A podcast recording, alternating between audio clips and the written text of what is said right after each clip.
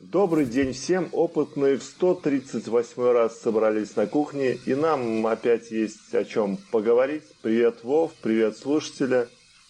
Всем привет. Сегодня я мог бы э, записываться соло, но Вова все-таки смог, смог прийти э, в студию. Э, а Н Н у нас сегодня прогуливает. Ну, у нее есть на то причины. Новая работа, новые там какие-то дела, так что надо, надо ей отлучиться. Э, и мы переходим к темам, к основным темам, э, секции основные темы. И э, вопрос будет, который знает Вова, его предметную часть. Э, тема называется «Состязательные атаки» или «Почему нейросеть легко обмануть». Ну, про нейросети мы много разговариваем почти в каждом подкасте, и здесь оказывается, что есть некие такие состязательные атаки, и как-то можно обманывать нейросеть, а иногда нейросеть используется в неких таких критических приложениях, в таких как распознавание болезни, там, по снимку, еще, еще там что-то такое. Вов, поясни, пожалуйста, что имеется в виду в статье и что такое состязательная атака? Да, ну, во-первых, дисклеймер, э, я с нейросетями пока на «вы» и, и шепотом, это не очень моя территория. Я только по всяким таким статьям об этом знаю. А, сам только в теории могу рассказать то, что знаю. И да, действительно, здесь речь идет о нейросетях, которые натренированы распознавать образы с изображений и о том, как их сейчас э, можно обмануть. Ну, я бы не сказал, что почему их легко обмануть. Для меня это все равно нелегко. легко но э, в статье объясняются принципы атаки, направленные на вот эти состязательные так называемые атаки, и почему она до сих пор работает. Э, кратенько для начала.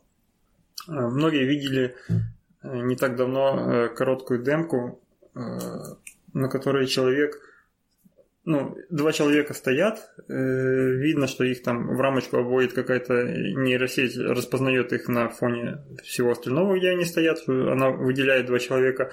Один из них берет в руки картину, одну картинку там какую-то, я не помню, что было нарисовано, какая-то там абстрактная картинка, и нейросеть перестает его обводить в рамочку, то есть она перестает его видеть перестает выделять его как человека. Он передает эту картинку другому человеку, и в итоге сам становится видимым, а второй человек для нейросети становится невидимым.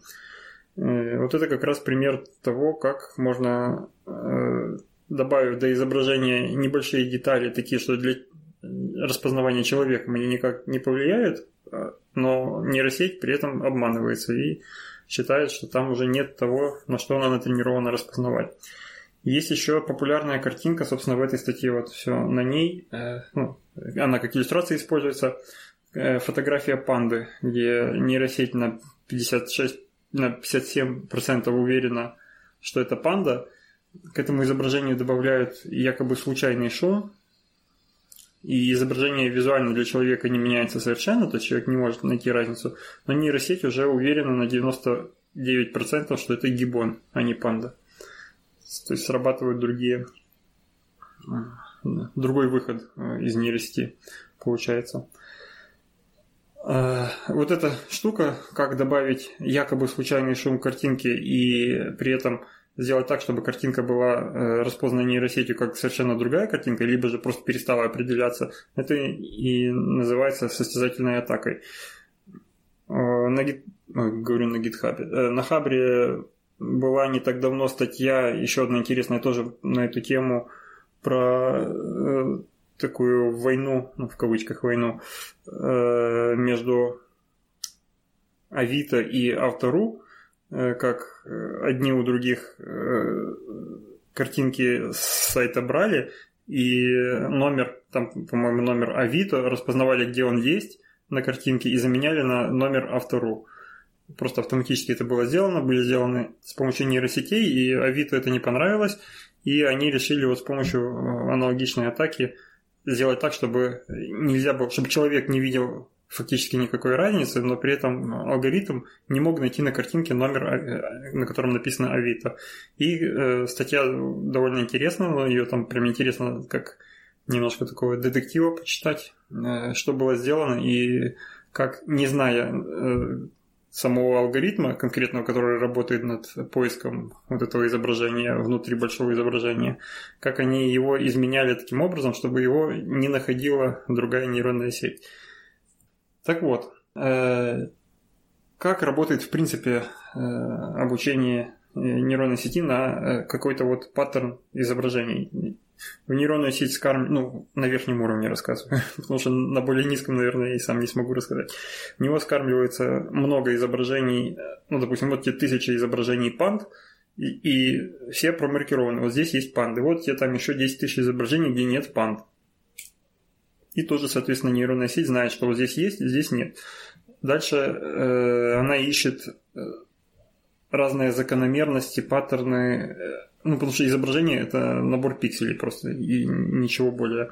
И она ищет много закономерностей между этими пикселями внутри каждого изображения и находит такие, которые вот для всех изображений панд они есть, а для изображений не панд их нету, допустим. Ну и точно так же на другие совершенно обучения, например, там вот того же Гибона, она там другие последовательности изображения, э, последовательности, другие закономерности между пикселями э, находит для Гибона и сохраняет для себя это в виде каких-то коэффициентов разных э, в разных своих внутренних ур- уравнениях. В итоге на, э, на выходе после там после того, как натренируешь нейронную сеть, э, даешь ей какое-то контрольное изображение, и на выходе получаешь какой-то большой вектор чисел, который в многомерном пространстве он указывает на приблизительно на ту область, в котором э, у нас находятся э, все изображения, куда будет показывать все изображения того, что мы ищем. Допустим, там в области пан, там приблизительно вот вектор такой должен быть в области там других вектор другой.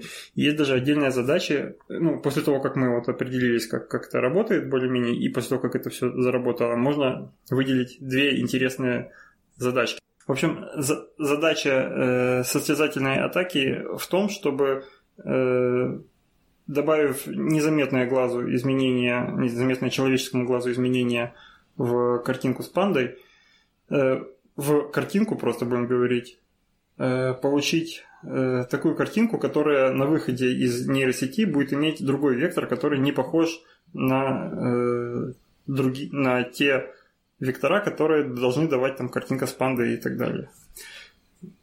Ну, какое-то такое сумбурное немножко описание. Вов, а э, поясни простому слушателю, что понимается под вектором? Да, я сам тут простой слушатель, можно сказать. Вектор это э, набор чисел, просто их э, ну, вообще вот в То есть ты языках, в языках программирования есть даже такие типы вектор.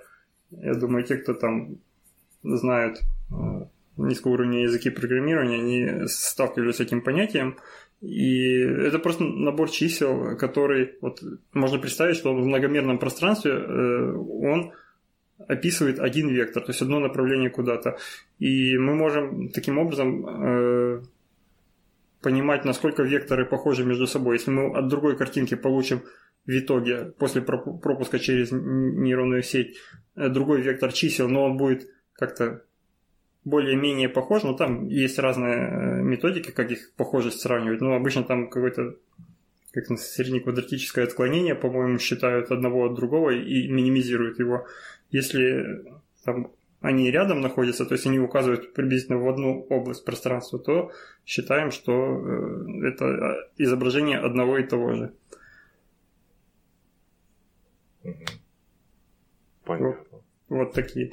Ну, мне самому, я только я вот так вот э, глобально могу так на верхнем уровне рассуждать об этом. Мне самому было бы интересно узнать более подробно про про состязательные атаки есть э, целое соревнование, э, проводится там в качестве задания задают вот тебе фотография одного человека, вот тебе фотография другого человека, сделай так, чтобы фотография одного была распознана как нейросетью, как фотография другого, при этом, чтобы там внешних изменений не было видно.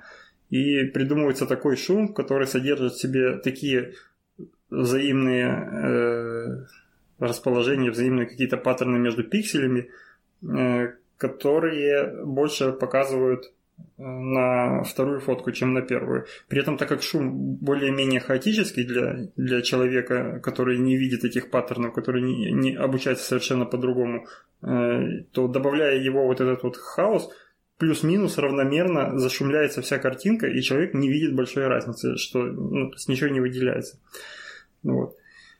И в качестве вывода статьи э, делает, ну, в конце статьи делается вывод о том, что э, это существенный недостаток нейронных сетей, их обучения в том, что они ищут э, зависимости между э, ну, взаимное расположение, взаимный там цвет, яркость, я не знаю, что еще там могут находить э, между отдельными пикселями, а не между какими-то более крупными, более абстрактными вещами, как там для котов наличие там усов, глаз таких-то и полосок, например, на голове для собак, например, вытянутая морда, еще что-то. Вот это уже было бы более э, глобальными такими паттернами, которыми вот приблизительно так думает человек. Он не ищет, но поэтому человеку для обучения надо пока меньше картинок, чтобы он понял, где собака, а где кот. Нейронной сети надо больше, потому что она на более мелком уровне ищет вот эти закономерности. Поэтому есть тенденция, чтобы научить нейросети э, сравнивать, ну, выделять какие-то более э, не знаю, как сказать, более глобальные, что ли, э, факторы, и на основании их уже э, обучать нейросеть. Может, я сейчас уже додумываю, может быть, это будут э, комбинации, как сейчас часто делается, комбинация многих нейросетей разных, каждая из которых будет свой фактор там искать, свой какой-то признак. И потом уже по комбинации признаков, когда, если их будет там достаточно много, можно будет обучать другую нейросеть, что вот усы от такой-то до такого-то масштаба, ну там по длине, плюс морда по длине вот такая-то, такая-то по сравнению с усами, плюс там еще что-то, еще что-то, и в итоге все это вместе попадает ближе всего к там, котам или к собакам или к голубям, я не знаю, кому угодно.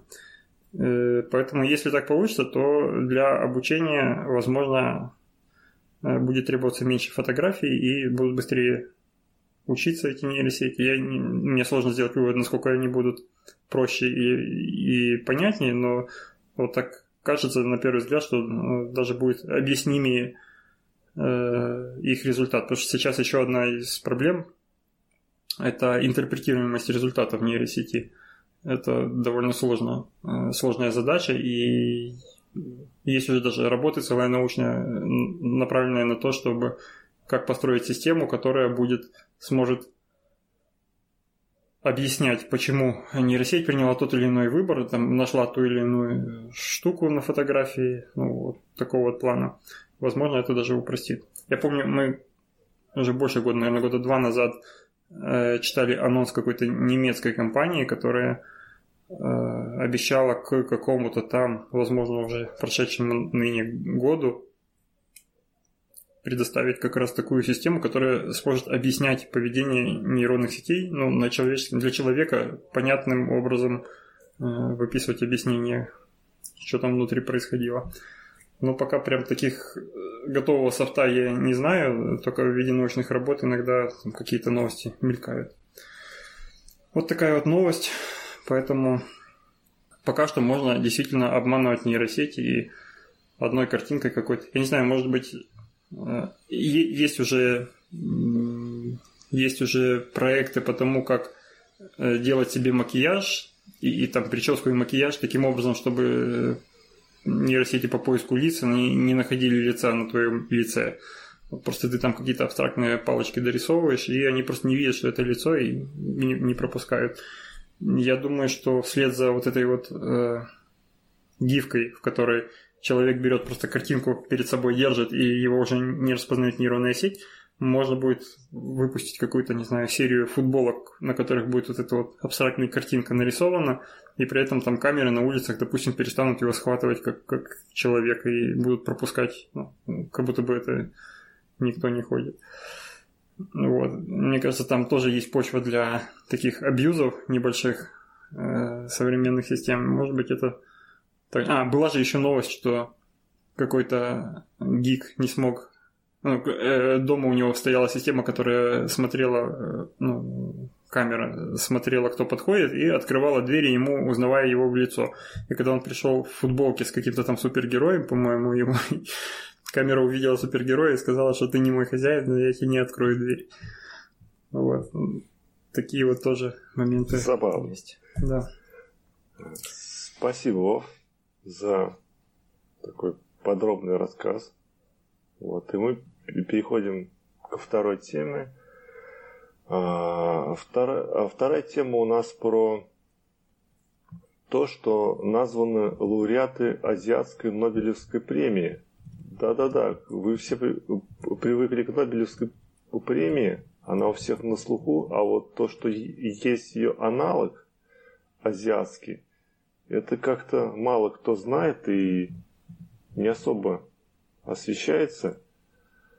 А, дело в том, что а, в 2002 году китайский филантроп Шао Ифу или Ифу, не, не знаю, как ударение ставить, э, учредил ежегодную международную премию для награждения ученых, чьи открытия оказали положительное влияние на науку в соответствующих областях. Вот. И Значит, э, ею по традиции награждают выдающихся людей из трех научных сфер. Это астрономия, медицины и математики. И вознаграждение здесь 1,2 миллиона американских долларов. Я скажу пару, пару слов об этом основателе. А, он э, был медиамагнатом гонконгским, и он был один из основателей в 20-х годах китайского кинематографа даже. Вот. И он там возглавлял разные корпорации, телекомпании, он был продюсером, и в том числе он был таким меценатом и э, жертвовал деньги на разные вещи, участвовал в благотворительности. Прожил он 107 лет, то есть ну, много чего смог сделать за свою жизнь. И вот, в частности, его премия есть. И вот мы сейчас, я сейчас озвучу а, в девятнадцатом году, в этом году, что кто, кто те герои, кто получил э, эту премию и стали лауреатами этой премии. А, надо сказать, что для номинации кандидатов приглашаются авторитетные ученые, которые являются экспертом в каждой из награждаемых сфер. И, значит, э, э, лауреат премии Шау в 2019 году по астрономии э, получил профессор Калифорнийского технологического института Эдвард Стоун. Он известен тем, что много лет координирует программу Voyager, аппараты которого до сих пор бороздят космос, как ни странно, и, и, и ничего им нет, ну так, какие-то поломки там у них есть, но тем не менее они уже много лет в строю остаются. И премия досталась ему считается заслуженно, потому что благодаря этой программе он э, не он даже, но он в том числе и человечество достигло края Солнечной системы, это аппарат Voyager 1, и теперь он уходит далее за Солнечную систему и изучает уже межзвездное пространство. Вот этот человек получил премию по астрономии. Потом премия по медицине в области биологии и медицины в этом году победила профессор э, э, Корнелского университета Мария Ясин. По мнению жюри, она заслужила эту премию благодаря своей работе по изучению процессов восстановления ДНК. Э, благодаря ее усилиям и труду Э, у человечества появились э, инструменты для редактирования генома млекопитающих. То есть какой-то прорыв тут есть, и он большой в этой сфере. Но мы слово не специалисты, поредактируем. У нас, у нас была тема в прошлом выпуске как раз про редактирование генома макак резус. А, ну так, да, точно. Тогда Э, тогда с помощью какого-то ретивируса были досыпаны человеческие гены в геном макаки. Я не уверен, что это именно про этот метод э, идется речь вот в, в этой премии. Может быть, она какие-то другие открытия делала, но, в общем, медицина идет явно в эту сторону, что про редактирование сейчас все шире и шире известно становится. И премия по математике получил премию по, по математике получил в этом году профессор из Парижского университета Мишель Талагран. Он изучал, он работал в сфере неравенств концентрации. Я вот это вот не, не совсем понимаю, что такое – и супремумов стохастических процессов. Ну, стохастический процесс, это я понимаю, это случайный процесс. А вот что такое супремум там? Вот у меня тоже такое же отсутствие понимания. Неравенство концентрации и супремумов стохастических процессов. Видимо, у стохастических процессов, у случайных процессов есть супремумы есть концентрации опять-таки, сложно понять, что это такое. И они не равны, и вот этот чувак в сфере этих неравенств что-то там открыл. Ну, пытаться понять математику, не обладая вот даже элементарным каким-то математическим аппаратом и, и терминологией, э, дело неблагодарное. Я ну, советую можем... не лезть, даже не пытаться. Но мы можем хотя бы прочесть это как да, мы, мы, с этим, мы с этим человеком, точнее, мы с этой статьей сходимся на уровне русского языка и русских букв. Вот это у нас вообще понимание. Все, что дальше по смыслу у нас расходится. Ну, ну Вов, согласись, что э, ты не знал о, о, о этой премии, признайся, или ты знал про нее? Нет, я вообще первый раз услышал про премию Шао. Вот, а наша миссия как нашего подкаста, в нашем подкасте, нести информацию полезную нашим слушателям. Так что, если кто захочет, может более глубоко поискать, порыться, и там э, наверняка есть в открытом доступе все эти статьи, и посмотреть, кто знает в этом толк.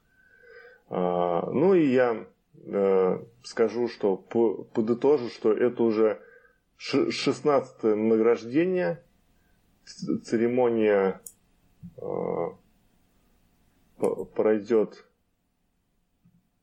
25 сентября Гон, в Гонконге. И эти люди получат свою премию, что, в общем, здорово и это прорыв для, для человечества и ну просто я снимаю шляпу. И переходим к следующим, к следующей теме. НАСА выбрала победителя конкурса на разработку марсианского жилища. Как-то несколько выпусков назад мы, похож, обсуждали какие-то там методики построения жилища. Это, в частности, мы обсуждали печать жилищ, из, там, используя реголит, что ли, там вот этот местный, а, местную горную породу извлеченную. И 3D принтеры. Да, и 3D принтеры. И у нас мы там нашли проблему в том, что там надо же еще что-то, какой-то компонент вести с собой еще. То есть не все можно взять на Марсе и, из этого печатать. Что-то с, собой какой-то из химических компонентов для печати надо ввести с собой. Так вот, э, к статье, возвращаюсь, э, НАСА подвело итоги своего конкурса Mars Habitat Challenge, проводившегося аж еще с 2015 года. И в, в, его рамках, в его рамках участникам надо было представить свое видение, как же, как должны выглядеть марсианские жилища, чтобы, э, чтобы потом это все распространить на марсианские колонии. Вот. И финальный этап прошли три команды, и э, победителем стала архитектурная компания L Space Factory, э, которая представила свою концепцию жилища. Э, на первый взгляд, вот я увидел эти фотографии, и первое впечатление это такой зловещий, осину, зловещее осиновое гнездо такое, вертикально стоящее, и без окон, без дверей, по сути. Такое какое-то вот неприятное, неприятная это архитектура, на мой взгляд. Ну, видимо, для Марса самое то будет, и тут главное не внешний вид, а его эргономика и как вообще его можно э, по это построить такое. Самое главное, технологичность его. Вот. Тут, э, чтобы построить базу из таких вот домов, надо использовать технологию 3D-печати. Э, и что здесь они делают. Тут на картинке виден принтер, 3D такой вот Г-образная штуковина. Вот. И значит, э, компания создала небольшой прототип из инновационной смеси базальтового волокна и растительного пластика. Вот меня заинтересовало, что да. такое растительный пластик, что имеется в виду? Хороший вопрос. Растительный пластик. Может, они уже какие-то растения пластиковые на Марсе садить собрались? Ну, это все так. Я не понимаю, может быть, из каучука как-то придумывать. Каучук же растительный, резина такая. Может, из него пластик можно делать, вулканизировать каучук, например, получать что-то новое. Давай, это мое упущение, я не посмотрел, сейчас я посмотрю. Растительный пластик. Но я пока скажу, что э, их концепт, в отличие от многих э, их конкурентов, которые предлагали свои концепты домов для жилищ для Марса, он действительно такой вертикальный, высокий. И с одной стороны, мне тоже непонятно было, зачем строить высокую штуку, если там и ветер будет больше иметь возможность ее там как-то согнуть, сломать, и больше плоскость э, будет э, ветру подвержена. Ну и вообще как-то неестественно, кажется, начинать поселение везде надо вот как, как люди на земле с одноэтажных зданий. А вот потом посмотрел, вот как это футуристические такие рендеры, как это будет выглядеть. Во-первых, они тем, что они высокие, их дальше видно. По-моему, это уже уже интересно. То есть ты издалека сможешь видеть вон дом и идем туда. Понятней. Вот, во-вторых, ну да, как какой-то футуризм такой вот, как в виде не знаю, как, как инопланетяне сами. Хотя для Марса мы и есть инопланетяне, если мы туда попадем. Вов, я посмотрел, то есть мы сейчас с тобой прямо на, на ходу импровизируем. Биопластики, оказывается, есть все-таки, есть такое понятие биопластик. Это пластмасса, которая получена из возобновляемых источников биомассы. Это вот как раз растительные жиры и масла, кукурузный крахмал и микробиоматерия.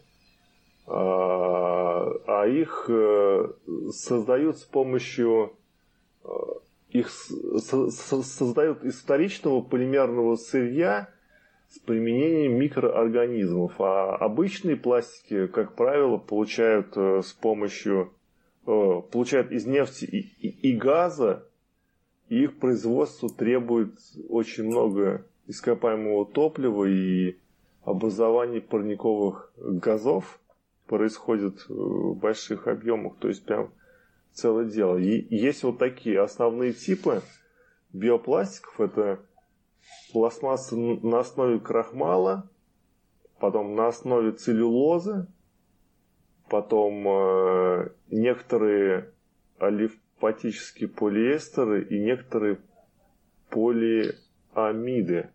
Ну, тут бы Н бы нам бы сказала бы, что там чем они друг от дружки отличаются более подробно. Ну, надо иметь в виду в таком случае, что возобновляемые источники, как там ты сказал, возобновляемые источники материалов, да, для Земли и для Марса это совершенно разные вещи. Возможно, там ископаемые найти будет проще, из которых сделать пластик, чем вырастить что-то, что потом может там выращиваться и, и добавлять каких-то материалов тоже такое вот смещение. Ну, может быть, ты и прав, но кто знает, может быть, появятся какие-нибудь сорта растений, которые, которые будут класситься на Марсе в оранжереях, там, и из них можно будет строить дома потом. Мы мы не знаем, как, как, как там будущее повернется. Ну, какой мы уже слышали у, Мейерс, или как это, который марсианина написал, что картошку на Марсе можно сделать. Ну вот, картошка это крахмал, из крахмала, ты говоришь, тоже пластик есть. Так что mm-hmm. все. Оста- осталось действительно вырастить картошку. Картоха Осталось. всему голова. Да, ну вот, в общем, тут что еще скажу пару слов. Это вот опять же, вернусь к базальтовому выплакную растительному пластику. Нас их протестировал на прочность, на огнестойкость, на деформацию и сделал вывод, что ребята, все неплохо, давайте вы получите первое место. А, здесь э, суть этого всего футуристического домостроения в том, что это вертикальные сооружения с, несколькими уровнями. Там много этажей. Ну, здесь хороший, как ты, Вов, сказал, интересные такие рендеры, как там чего будет. Будет. То есть планы есть, планы на колонизацию Марса. Все идет к тому. Да, много проблем, но но Первыми Надо проблем... чем-то заниматься. Первыми про... все проблемы решают дизайнеры. Вот у них получается рисовать всегда раньше, чем у остальных инженеров э, что-то создавать. Ну, пусть создают концепты. Я почему-то сейчас вспомнил концепт. Помнишь, Вов, это... Я не... То ли очки, что ли, нарисовали дизайнеры. Очки для плавания под водой, которые генерируют кислород. Ты не помнишь такого? Нет, уже забыл. Нет, ну, здесь надо... Про дизайнеров я говорю. Да, я понял. Здесь надо отметить, что это не только дизайнерская работа была, в данном случае это уже насколько я понимаю, проект был полностью рассчитан, но там НАСА его проверяла на огнеупорность и прочность и так далее. То есть здесь э, сделана работа не только дизайнерами, но вот в статье картинки нарисованные, там отрендеренные, красивые. Вот это футуристический какой-то концепт уже. И тут вклад дизайнеров в первую очередь. Так, ну что, давай к следующей теме. А, еще, давай еще на секунду отвлекусь. Есть подкаст такой The Habitat, который, возможно, про этот же проект, что ли. Ну, в общем, там англоязычный подкаст, в котором там рассказывается впечатление людей, которые там, в рамках эксперимента тоже э, закрывались, изолировались от общества, ну и, в общем, с их диалоги с ними, с объяснениями, как это было, как они переживали изоляцию. Ну, а теперь поехали дальше. Угу, давай. Следующая тема. Мусор со дна океанов уберут не люди, а, внимание, голодные микроорганизмы. Что, что такое? Ну, мы, мы, наверное, уже как-то говорили, да и слушатели уже и без нас слышали, наверное, что есть микроорганизмы, которые могут есть пластик.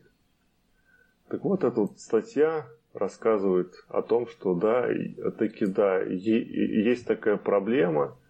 На дне океанов есть огромное количество пластикового мусора, и все вы видели те душераздирающие фотографии э, черепахи или рыбки, которая там попала в пластик и деформировалась с течением времени. Ну, то есть там ей пластик не давал расти, как положено.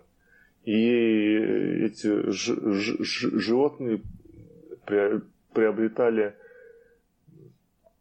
странные силуэты. И так вот, а, откуда же должна прийти помощь? И в статье пишется, что помощь может прийти как раз от а, с неожиданной стороны, а в частности от морских микробов, э, которые активно едут, э, активно поедают пластиковые отходы и тем самым очищают океаны. А, исследователи из Критского института э, э, решили этот вопрос поизучать и выяснить, насколько хорошо кушают эти микробы пластик. А, ну, ну, ну, они взяли что? Они взяли образцы полиэтилена и полиэстерола с каких-то двух пляжей в Греции – а потом они их э, вымочили в солевом растворе, который сымитировал морские условия. После... Потом они эти пластиковые э, образцы дали микробам и, и, и посмотрели, что будет. Спустя пять месяцев Пять месяцев, Вов. Ты представляешь, сколько ждать надо было? Спустя пять месяцев э, выяснили, что стандартные микробы уничтожили 11% полис... полистирола и 7% полиэтилена. Мне кажется, что что-то как-то маловато, но, но с другой стороны, сколько этих микробов вообще в, в, в океанах и наверное, это все-таки, хоть числа кажутся и, и, и маленькими, но на самом деле это, наверное, отличные результаты. А вот модифицированные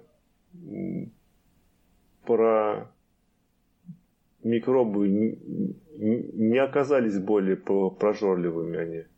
А также исследователи обнаружили, что чем быстрее микробы поедают отходы, тем с каждым разом у них усиливается аппетит, что на руку человечеству. Так что, так что спасемся мы от, от пластика благодаря микробам. Может быть, даже будут какие-то более продвинутые модифицированные микробы, которые будут поедать этот пластик в глубинах морей и океанов. Что-то у меня небольшие, не такие большие надежды на микробов в этом месте. Кажется, загрязняем мы намного быстрее. Побыстрее будет. Да. Год назад уже были новости, мы тоже их о них говорили, э, про исследования японских, по-моему, ученых, которые по дну разных э, океанов ползали и, и изучали и находили там какие-то тысячи фрагментов пластиков, пакетов, металлических каких-то штук. Э, вот, всякое такое. Даже на дне Марианской впадины, впадины э, тоже были фотографии, мы даже размещали их, я, я как сейчас помню, там всякие намотанные на э, пакеты, намотанные на разные растения местные, глубоководные. И надежда на микробы у меня небольшая. Разве что, опять-таки, возвращаясь к нашей теме, которую мы с Женей тогда обсуждали, может быть, можно как-то микробов помещать э, в сам пластик. Ну, так, чтобы он активировался через там, месяц или при э, попадании соленой воды на него или еще что-то. Ну, короче, чтобы сам пластик в себе содержал механизм своего же разрушения микробами. Может быть, это какой-то экологический пластик будет в будущем такой. Ну, было бы неплохо, если бы ты пакетом попользовался, а через какое-то время он сам не просто развалился на кусочки, а э, сожрался бы микробами, превратился бы в, я не знаю, что, продукты переработки, в газ какой-нибудь. Ну, я Вов оптимист. Я верю в микробов. Они хорошие. Микробы бесподобные. Только... Надо уметь Мог... их готовить. Могут не успеть, да. Могут не успеть. Ну, ладно. Посмотрим, как там будет мир, мир двигаться, в какую сторону. И мы переходим плавно, переходим на этой микробной ноте в секцию одной строкой. И первая оттуда новость. Традиционно мы тут не будем особо тут рассказывать, так пар, пару слов скажем, а слушатели дальше сами а, могут поглубже взглянуть на эту тему, зайдя на наш сайт. А производство водорода дорогое и энергозатратное. Но ученые Принстона разработали дешевый метод выделения водорода из точных промышленных вод с помощью солнечной энергии и бактерий. Вот, опять вот, бактерии. И, кстати, мы пока здесь э, записываем этот выпуск, э, нам э, в чат пришло сообщение, что выпуск с гостем Э, где мы расскажем про водород. Про водородный двигатель готов. Так что скоро ждите новый выпуск с гостем. Угу. Будет очень интересно вам его послушать. Мы с Вовой подготовили ряд, ряд вопросов по этой тематике. И вот он нам осветит и прольет свет на темные стороны водородных двигателей. У нас, что... у нас в чате слушатели тоже были предупреждены, что будет гость из вот этой сферы, и кто хотел, тоже задал несколько вопросов по поводу водородных двигателей. И поэтому мы сами еще не слышали с Максом этот выпуск. Буквально только что пришло сообщение, что э, Эн уже записала его, поэтому я думаю, мы распространим его э, так же, как после шоу. Сперва, патро... Сперва патроном, да, и через недельку Э, выложим на всех. Угу. Так что это отличная новость. Спасибо гостю, спасибо М. И спасибо что... бактериям. И спасибо бактериям. вот. Вторая новость. Э, одной строкой. Первая фаза клинических испытаний на людях вакцины от рака толстой кишки завершилась успешно. 10 а, пациентов с, с раком одной-второй стадии. Я не знаю, что это значит. Вов, ты к медицине поближе, чем я. Одна-вторая какая-то полустадия. И... Я, слава богу, тоже пока не сталкивался с раком и с тем, как. Есть... Я вообще видел выступление специалиста, который утверждал, что вообще стадии это очень условно, то, что рак делят на стадии. Но считается, что, по-моему, там 4 стадии, и четвертая это значит уже все. Как говорил Жванецкий, накрываемся там, простыней и ползем на кладбище, ползем в сторону кладбища. Вот. Э, нет, э, стадии сейчас принято э, разделять рак на его прогресс рака на стадии, чтобы понимать, как на каком уровне как лечить, то есть на что можно идти, когда химиотерапию можно применять, когда нет, это все довольно-таки условно. Как это размечается, вот что значит одна-вторая стадия, я, честно говоря, не знаю. Ну, Но ну, вообще про рак э, толстой кишки и рак прямой кишки я знаю, что это один из очень агрессивных видов, ну не, не агрессивных, а распространенных видов рака и э, довольно-таки высокая смертность пока что из-за вот, э, вот этих вот видов рака, к сожалению. И я недавно, вот на майских праздниках, когда был, я видел э, в каком-то телеграм-канале Кажется, что это не про эту новость, а кажется про рак прямой кишки. Там было э, тоже какое-то испытание, тоже на каких-то там сотнях людей, и тоже показали э, очень хороший эффект. В данном случае здесь, по-моему, сколько написано? Здесь, по-моему, половина была написано, да, что людей э, начали сами, иммунитет начал справляться с раковыми клетками. А mm-hmm. там я еще читал, э, что, по-моему, больше половины Э, тоже пройдя какое-то лечение, э, иммунитет начал сам справляться с э, раком. Так что это очень хорошая новость. Пока что это только на виде вот таких клинических испытаний. Но я уверен, что это быстро очень станет популярным методом. Мы, мы, кстати, да, извини, еще перебью. Мы, это еще раз подтверждает вот эту идею, которая тоже не моя, но я ее озвучивал, что э, сейчас уже с раком тоже справляются люди э, довольно эффективно, и практически во всех случаях э, можно либо полностью излечиться, либо поддерживающей терапией полноценную жизнь человеку обеспечить без проблем, даже если у него там разные степени разных видов рака. И следующим ограничителем продолжительности жизни как раз должны стать Э, нейродегенеративные заболевания, против которых пока непонятно, что делать. Так что мы и наши, наши дети уже, короче, э, не будут так сильно э, считать рак прям выроком. Сейчас, сейчас как это по-русски сказать. Приговором. Вот. А, и след, следующая тема. Дрон доставил почку для трансплантации, и доктора сказали, хм, это первый шаг. Это новость с Fox News, это новость из США. А, что надо сказать, там развивается вот эта вот доставка, точнее, применение э, э, э, дронов, применение дронов в медицине развивается, они доставляют, я читал там как-то дефибрилляторы в сельскую местность. Хотя я не совсем понимаю, то есть там, если в селе есть врач, который знает, как пользоваться дефибриллятором, то почему у них там его нет? В их местной больнице почему нет?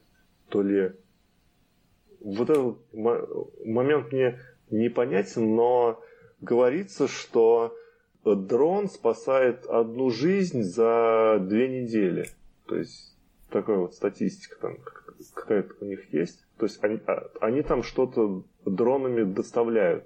Уже полезен, уже не зря. Да, уже не зря, уже вот все это полезно. Это, при... А, я, я просто эту статью не читал. А там имеется в виду один дрон спасает э, жизнь за две недели? Или, в смысле, каждый дрон? Или он там всего один? Или, в принципе, все дроны раз в две я недели? Так, я, я так понял, все дроны раз в две недели. Но uh-huh. учитывая, что их там не так много, uh-huh. на самом деле, uh-huh. они пока такие в пилотном режиме все это работает. Ну, понятно, да. Ну, ну, тоже успех, да. Для срочной доставки иметь какую-то систему дронов, которые будут дефибрилляторы или органы доставлять, это, это очень важно. Сейчас же я сейчас не, не скажу, как я не знаю, как это делается, тоже, слава богу, пока не приходилось сталкиваться на личных примерах, но я практически уверен, что вот э, по Москве из одной клиники в другую скорая помощь сейчас пик э, испытывает тоже большие трудности, несмотря на то, что у нее там мигалки, выделенная полоса и все дела, но все равно доставить э, на скорой помощи что-то это сложно, если есть пробка.